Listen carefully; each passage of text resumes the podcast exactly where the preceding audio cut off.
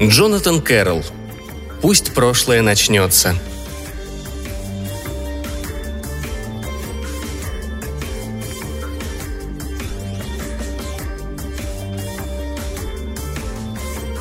Эймон Рейли, красавец и неряха, был знаком, казалось, со всеми людьми на свете, включая официанток.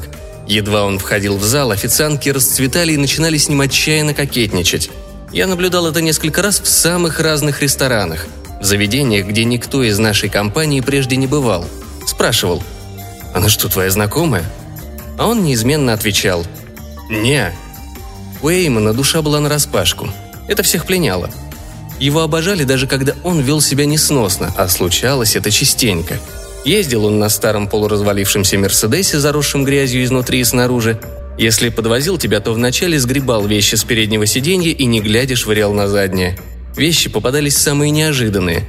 Металлическая рогулька лозоходца, упаковка памперсов, Эймон был холост, ксистера для игры в GLI, а однажды измятые фото кинозвезды с автографом, указывающим на весьма близкие отношения – Писал Эймон печатными буквами, и так аккуратно, что текст казался машинописным. Ежедневно вел подробный дневник, который не читала ни одна живая душа, хотя тетрадь он таскал с собой повсюду. Его личная жизнь была вечной катастрофой. Мы дивились, от чего ни одна женщина не остается с ним надолго. Когда-то у него случился краткий недели на две роман с моей любимой Авой. Однажды я собрался с духом и спросил, от чего она с ним порвала. Ава ответила обтекаемо. «Не сошлись характерами. И? Никаких «и». Некоторые люди просто друг дружке не подходят в определенных конфигурациях. Бывает дружить с человеком хорошо, но если дружба переходит в любовь, получается неудачное химическое соединение. Ядовитое, допустим, или... В общем, не то, что надо. Для меня Эймон приятный собеседник, но неподходящий возлюбленный, как оказалось. А в чем причина? Ава сощурилась. Обычно это значит «тема закрыта», а вы больше не желает ее обсуждать. Но на сей раз вышло по-другому. «Присядь». «Что?» «Присядь, я расскажу тебе одну историю. Рассказ будет долгим». Я повиновался. Если Ава велит тебе что-то сделать, ты молча слушаешься, потому что... В общем, потому что она Ава.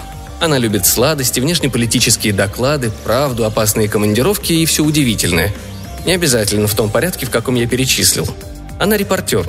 Ее посылают в самые опасные точки планеты. Спинкай Ракзай, Пакистан, Сьерра-Леоне. Ее можно увидеть в новостях по телевизору. Ава стоит, ее волосы развиваются, потому что на дальнем плане взлетает военный вертолет, оставляя ее и немногочисленную съемочную группу на каком-то блокпосте или в руинах деревни прошлой ночью, разоренной мятежниками. Ава бесстрашна, непоколебимо уверена в себе и нетерпелива. А еще она беременна, потому и сидит теперь дома. Мы почти не сомневаемся, что ребенок мой. Но есть некоторая вероятность, что он от Эймона. Я знаю Аву Малкольм 12 лет и люблю ее примерно 11. Все эти 11 лет она ничуть мной не интересовалась, если не считать редкие полуночные звонки из невообразимых географических точек. Угадугу, Алеппо. Связь непременно была плохая, сплошной треск. Пока не появились спутниковые телефоны, почти каждый раз беседа прерывалась на полуслове. Казалось, линия утомилась от нашей болтовни и хочет спать.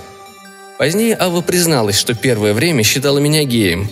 Но однажды, вернувшись из очередной командировки на край света, она обнаружила, что я живу с Джен Шлик. Так Ава прозрела. Бедняжка Джен. Ей со мной ничего не светило. Я всегда полагал, что мой удел Любить Аву на расстоянии, быть признательным за то, что она вообще уделяет мне время, преклоняться перед ее отвагой и талантами, а ее необыкновенная жизнь пойдет своим чередом. И тут Аву ранили.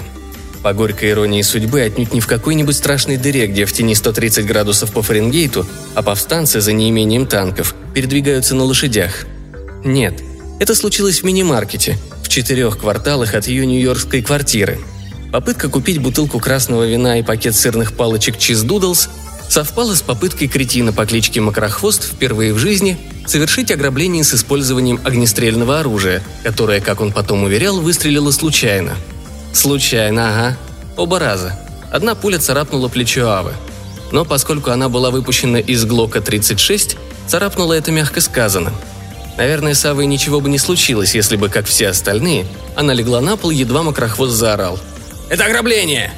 Но Ава есть Ава. Ей хотелось посмотреть, что будет. Вот она и стояла, пока пистолет не пальнул в ее направлении. За годы журналистской работы Ава перевидала много ужасов, но всегда выходила невредимой. И вот теперь случай довольно распространенный. Физическая травма усугубилась психологической. Выйдя из больницы, она целый год скиталась, страхалась и пряталась. Она так сама говорила. Я выписалась из больницы. Рука на перевязи, шила в заднице, шила фигуральная. Тогда я была, наверное, на 142% чокнутая – Захотелось прожить вдвое более яркую жизнь, повидать вдвое больше, переспать со всеми мужиками. Я побывала на волоске от смерти и извлекла только один урок. Сколько мне не дай, все мало. Я хочу больше жизни, больше секса, больше новых мест. И я истратила все призовые мили, накопленные за много лет командировок, продолжала Ава. Потом стала просить об услугах всех, кто был мне чем-то обязан, и они устраивали мне поездки туда, куда звала меня душа. Я провела много времени на юго-западе бывшего СССР – это был новый Дикий Запад. Горы нефтедолларов, новые месторождения. И вот в Баку мне повстречалась ИД. Типичный для Авы стиль повествования. Телерепортажах она сообщала ключевую информацию чеканными фразами, кристально четко. Но в частной жизни, рассказывая о чем-то, забывалась, не вспоминала, что тебе неведомо, что такое Баку или ИД. Последнее слово, наверное, почти для всех – загадка. Пожалуйста, поясни последнюю фразу. Азербайджан, – нетерпеливо выпалила Ава. «Баку, столица Азербайджана». «Насчет Баку ясно. А что такое ид?» «Джилум». «А что такое джилум?» «Ид и джилум – синонимы. Это значит типа гадатель, но с шаманским уклоном. Гадатель и мудрец в одном флаконе. В Азербайджане функцию джилума несут женщины, не мужчины. Любопытно. В остальном общество строго мужское, мужчины господствуют. Хорошо. Баку и Ид. Ава наклонилась ко мне, поцеловала в уголок рта. «Мне нравится, что ты меня прерываешь и просишь разъяснить. Обычно люди просто таращатся на меня, пока я трещу, как сорока». «Давай дальше». «Продолжаю», под конец поездки я захотела немного пожить в Баку, потому что там происходит действие одной из моих любимых книг – «Али и Нина». В книге Баку описывается так, словно на свете нет места романтичнее. На деле ничего подобного, но это не важно – я отправилась в поселок Сабунчи. У меня был гид, азербайджанец Максут. Он свободно владел английским, мы его и раньше нанимали, когда я туда приезжала. В общем, я его хорошо знала, и он был в курсе, что мне нравится, чем я интересуюсь. На сей раз я наняла его просто для экскурсии. Когда мы приехали в Сабунчи, Максут сказал, что там живет одна из самых знаменитых джилум. Не желаю ли я к ней пойти?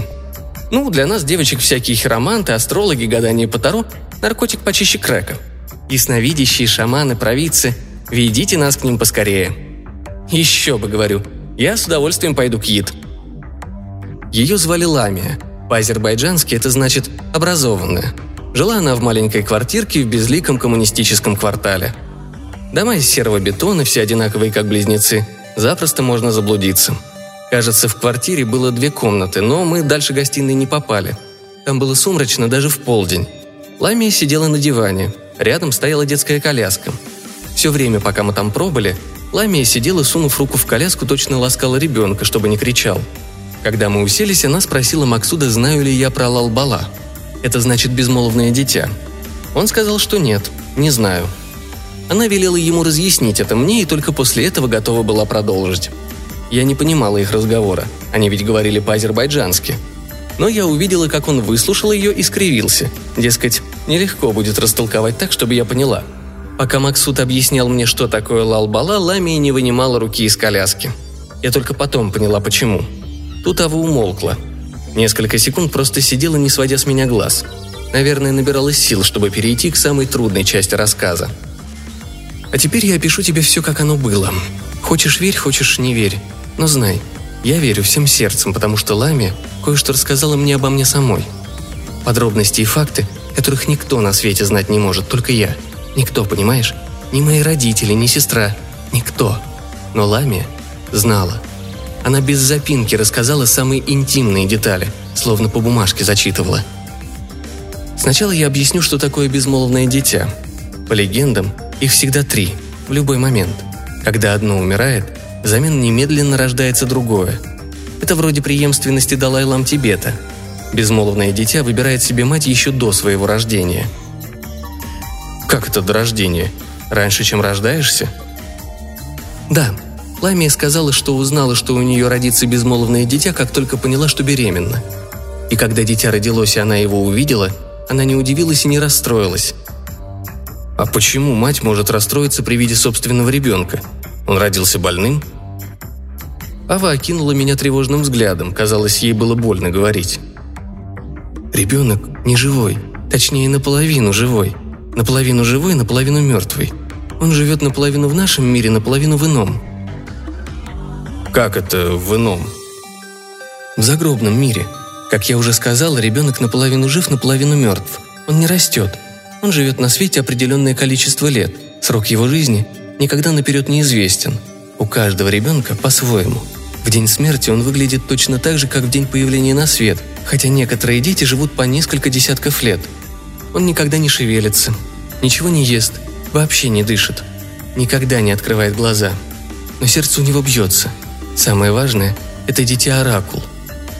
После того, как Йид сообщает тебе твои тайны, и ты убеждаешься, что она не шарлатанка, когда у тебя не остается никаких сомнений, ты можешь задать ей, матери безмолвного дитяти, два вопроса. Любые. О прошлом, о будущем. Спрашивай, что хочешь. Пока ее рука прикасается к безмолвному дитяти, она будет давать ответы. Но позволено всего два вопроса. «И о чем ты спросила?» Ава покачала головой. «Тебе лучше не знать. Но кое-что...»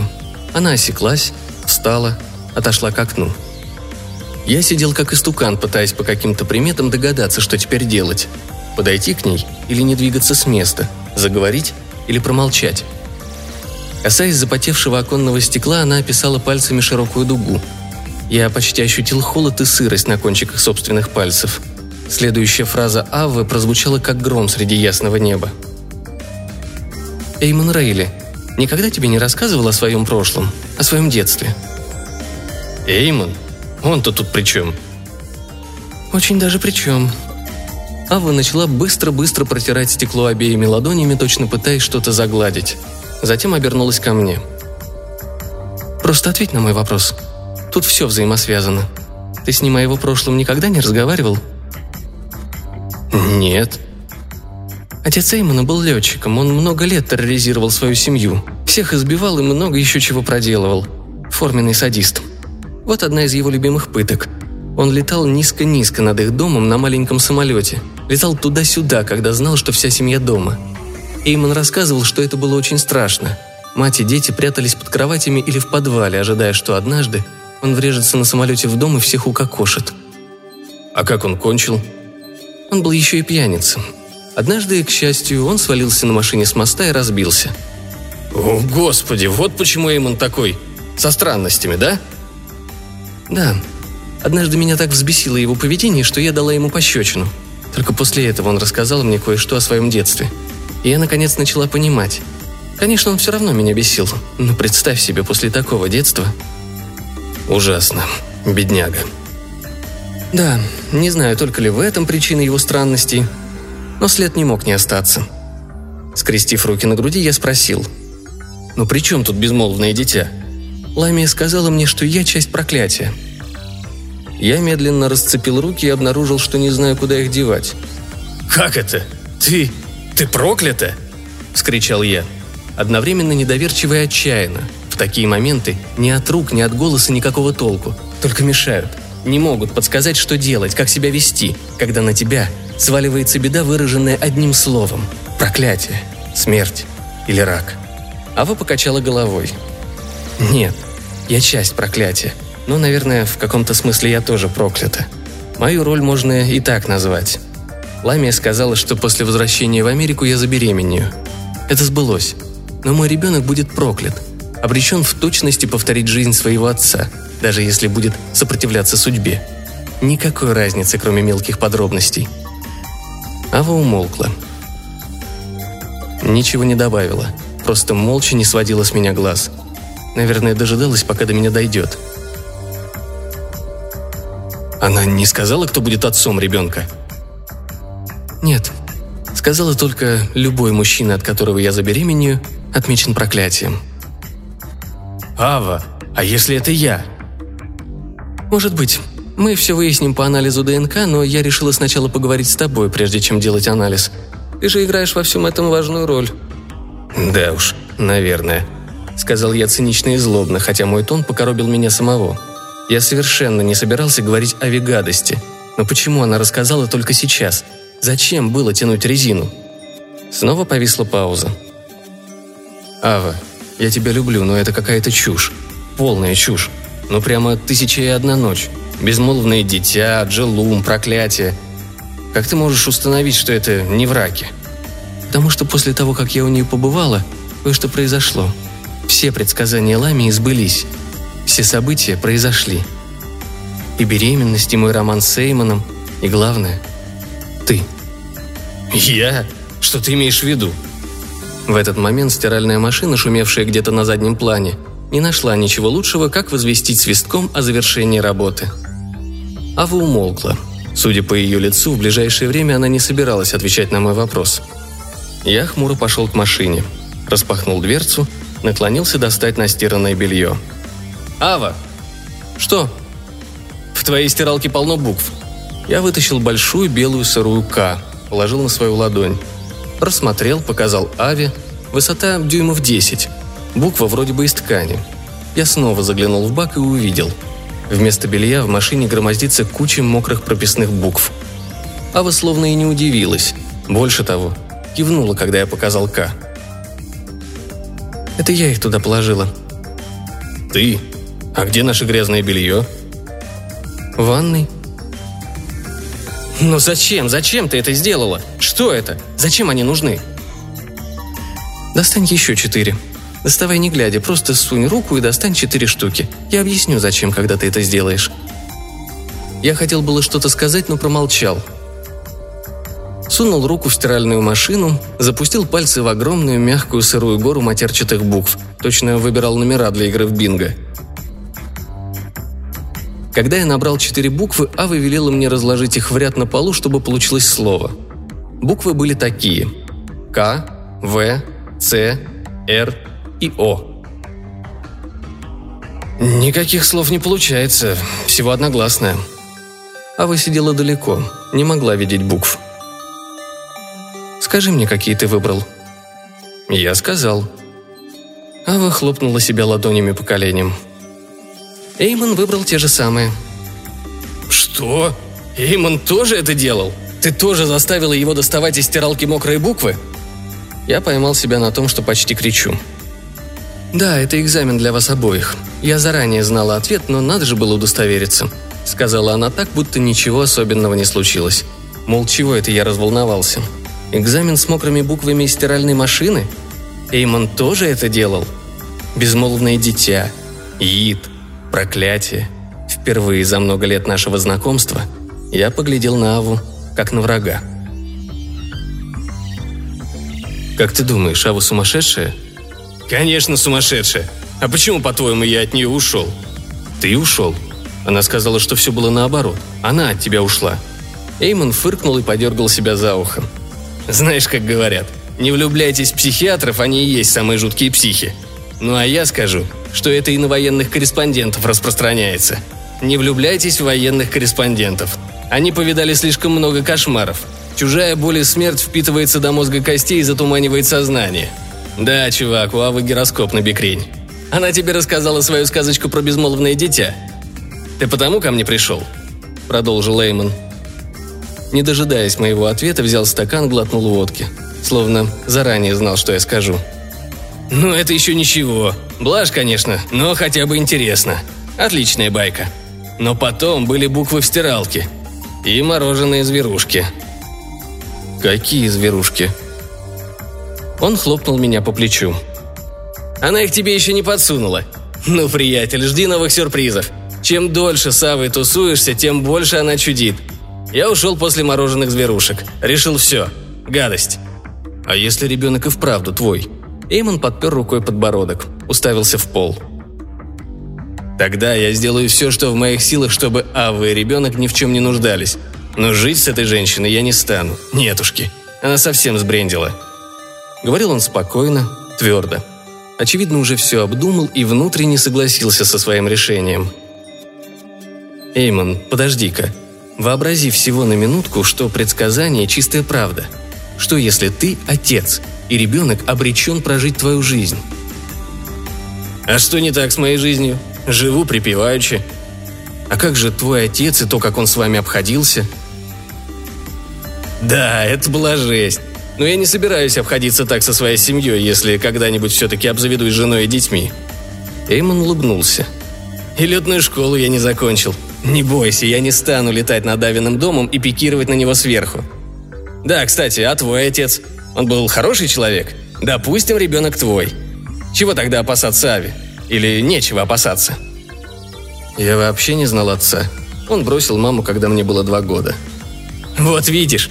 Сочувствую, конечно, но это значит, что ты в каком-то смысле опаснее меня, если проклятие реально. Ты ведь не знаешь, что за человек был твой отец. Был или есть. Может, он еще почище, чем мой. Мы переглянулись, и наше молчание означало, что мы оба разделяем его мнение. Эймон засмеялся, встряхнул головой. «Бедная Ава. Если сбудется худший сценарий, если проклятие реально, куда ни кинь, всюду клин. Мой папа был чудовище, твой человек-загадка, возможно, какой-нибудь Джек-потрошитель». Я только вздохнул. Но, может, мой отец прекрасный человек. Прекрасные люди семью не бросают. Ты же бросил Аву? Его голос сорвался на глухое рычание. Она мне не семья. Я никогда не говорил, что хочу стать отцом. Иногда человек что-нибудь скажет, сболтнет, не подумав. Его фраза подсказывает тебе готовое решение. Едва Эймон сказал, что не хочет быть отцом, меня осенило. А я, напротив, хочу быть отцом Авиного ребенка – Хочу больше всего на свете. В одно мгновение я понял. Я люблю ее и хочу прожить с ней всю жизнь до гробовой доски, если она возьмет меня в мужья. Неважно, что ребенок от Эймона. Неважно, что на ребенке проклятие. И главное, мне совершенно не важно, что у Авы Малкольм поехала крыша. Я хочу быть с ней и готов сделать все, чтобы осуществить эту мечту. Когда я сказал об этом Эймону, он приподнял руку и перекрестил меня. Благословил, так сказать. Не знаю, кто ты. Идиот, мазохист или святой. Сам понимаешь, с возрастом мы не становимся лучше. У нас просто укореняется то, что уже заложено с детства. Если Ава сейчас с прибабахом, дальше будет только хуже. Знаю. А если она в своем уме? Допустим. Но какова альтернатива?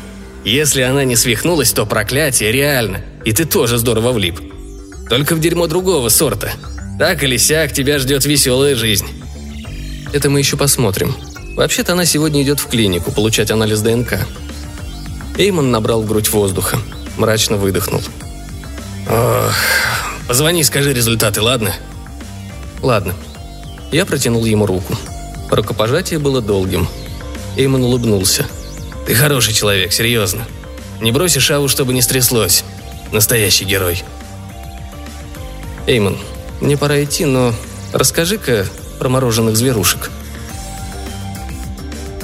Нет, сейчас тебе этого лучше не знать. Возможно, она это только со мной проделала. Забудь, что я об этом говорил. Он снова хлопнул меня по плечу и первым вышел из бара. Я вернулся в квартиру Авы, ее не было дома. Я открыл дверь своим ключом. На столике в коридоре, на самом заметном месте, лежала стопка бумаг, а сверху – желтый листок – Надпись крупными буквами, черным по желтому. «Пожалуйста, прочти». Я взял листки и увидел, что на верхнем еще что-то написано, помельче. Это результаты анализов ДНК. Оказалось, мой ребенок не от тебя и не от Эймона. Я трусиха. У меня не хватило храбрости подождать тебя здесь и сказать самой. Посижу до вечера у сестры, потом вернусь. Пожалуйста, дождись меня, чтобы мы могли как минимум поговорить. Прости, что солгала тебе, когда клялась, что не была с другими мужчинами. За то время, пока мы вместе, у меня были другие. Тебе, возможно, без разницы, но я хочу тебе сказать. Насчет Лами и проклятия я сказала чистую правду. Кто отец ребенка, я не знаю, хотя до сегодняшнего дня была уверена, либо ты, либо Эймон. Но Лами не выдумка. Проклятие не выдумка. И то, что я тебя всей душой люблю и уважаю, не выдумка. Пожалуйста, дождись меня. Я этого не стою, но прошу тебя, дождись». Я остолбенел. Попытался прочесть, что написано на других листках. Сплошные цифры и графики, только в конце заключения, которого я не мог понять, потому что в мою бедную голову и так уже ничего не вмещалось. Как был в плаще с бумагами в руке, я вошел в гостиную и сел на диван. Диван, где мы столько раз вели задушевные разговоры и занимались любовью. И просто сидели бок о бок, наслаждаясь тем, что вместе сидим и молчим, читаем или просто дышим. Я снова попытался просмотреть бумаги. Напрасный труд. Вытянул руку, чтобы швырнуть их на журнальный столик. На столике лежал крупноформатный альбом художественных фотографий, которого я раньше не видел. Название «Оставленные мгновения». Внутри поразительно четкие снимки, на которых изображены исключительно мертвые животные, рыбы, рептилии. Вся фауна в замороженном виде. На каждом снимке замороженные тела, лежащие на спине или на боку, во льду, на рыночных прилавках или на пустых заснеженных дорогах, видимо, сбитые машинами. Дивно красиво, шокирующе жутко, пронзительно. Вызывает целую гамму чувств. Перелистывая альбом, я вспоминал вопрос Эймона про мороженых зверушек. Он говорил про книгу? Или не только? Просмотрев с десяток фотографий, я дошел до страницы с обтрепанной закладкой. Наверное, на этом месте альбом раскрывали вновь и вновь. Фотография кардинально отличалась от остальных. Женщина в черном держит на руках младенца. Идет снег. Весь мир вокруг женщины бел. Она и ребенок единственные цветные пятна. Но младенец у нее на руках. Насколько его видно, женщина словно загораживает его от объектива. Кажется неживым и совершенно белым. Точно и он заморожен, как остальные модели фотографа. Но самое потрясающее на этом фото – лицо женщины. На нем полная безмятежность. Если она действительно держит на руках мертвого младенца, то сумела подняться над своим горем, сделалась святой или совершенно бесчувственной. То ли просветление, то ли какое-то особенное сумасшествие – Фотография приковывала к себе внимание и была настолько, другого слова не подобрать, красиво, что я созерцал ее около минуты. И только когда гипнотические чары первого впечатления несколько рассеялись, взглянул на подпись. Имя фотографа не указано, но указано место съемки. Сабунчи, Баку, Азербайджан.